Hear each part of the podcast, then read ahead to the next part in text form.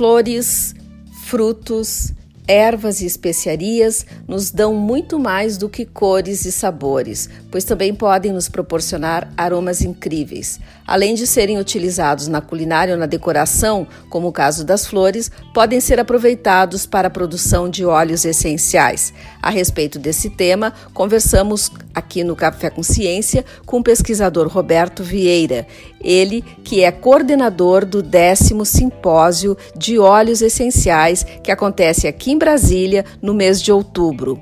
Olá, doutor Roberto, o que são óleos essenciais? Bom, os óleos essenciais são um produto derivados da extração por hidrodestilação ou arraste a vapor de qualquer matéria vegetal. É, podem também ser fruto da prensagem, especialmente em produtos cítricos, de onde se obtém então o óleo essencial dessas plantas. E como esses óleos são utilizados no dia a dia das pessoas, por profissionais da área de saúde, por exemplo? Os óleos essenciais são utilizados na saúde, podem ser usados na área de cosmética e de perfumaria, e também serem utilizados é, na agricultura e também na área veterinária mais recentemente. Na parte da alimentação, é muito comum encontrarmos especiarias e ervas aromáticas sendo utilizadas no cotidiano da dona de casa, né? Espécies como hortelã, manjericão, alecrim são plantas e exemplos de plantas muito utilizadas na nossa alimentação, tanto para aromatizar quanto para conservar alimentos. Na área da perfumaria, o exemplo mais clássico vem da lavanda, que é uma planta do Mediterrâneo europeu e que é extremamente utilizada na área de cosmética e hoje é uma indústria bastante grande da produção desse óleo.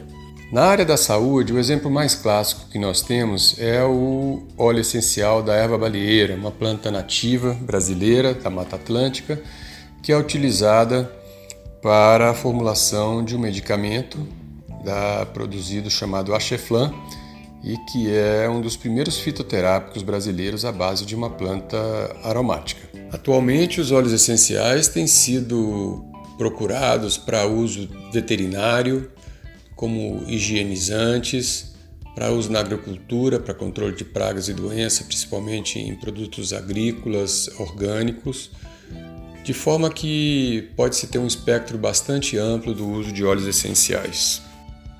O Brasil tem tradição na produção de óleos essenciais?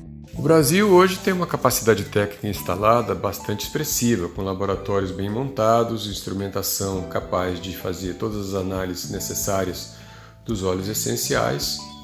No entanto, ainda temos uma carência grande de pessoal treinado para poder executar essa tarefa gigantesca que seria avaliar os principais produtos da flora brasileira com potencial é, para a produção de óleo essencial.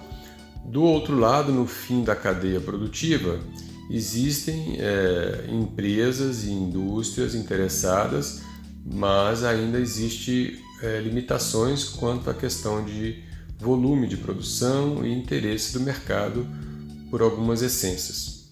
Tem crescido bastante a demanda por uso de óleos essenciais na agricultura e também na área da perfumaria e de cosmética. Obrigada, Dr. Roberto, pela sua participação aqui no nosso Café com Ciência. Eu sou Deva Rodrigues e vou deixar uma dica para você. No próximo episódio do nosso Café com Ciência, vou falar sobre o décimo Simpósio Brasileiro de Óleos Essenciais, que vai ser realizado em Brasília no período de 23 a 25 de outubro. Além de palestras, esse evento também traz mini cursos para aqueles interessados na produção de óleos essenciais, interessados em aromaterapia. Então, fica ligado aqui no nosso Café com Ciência. Até mais!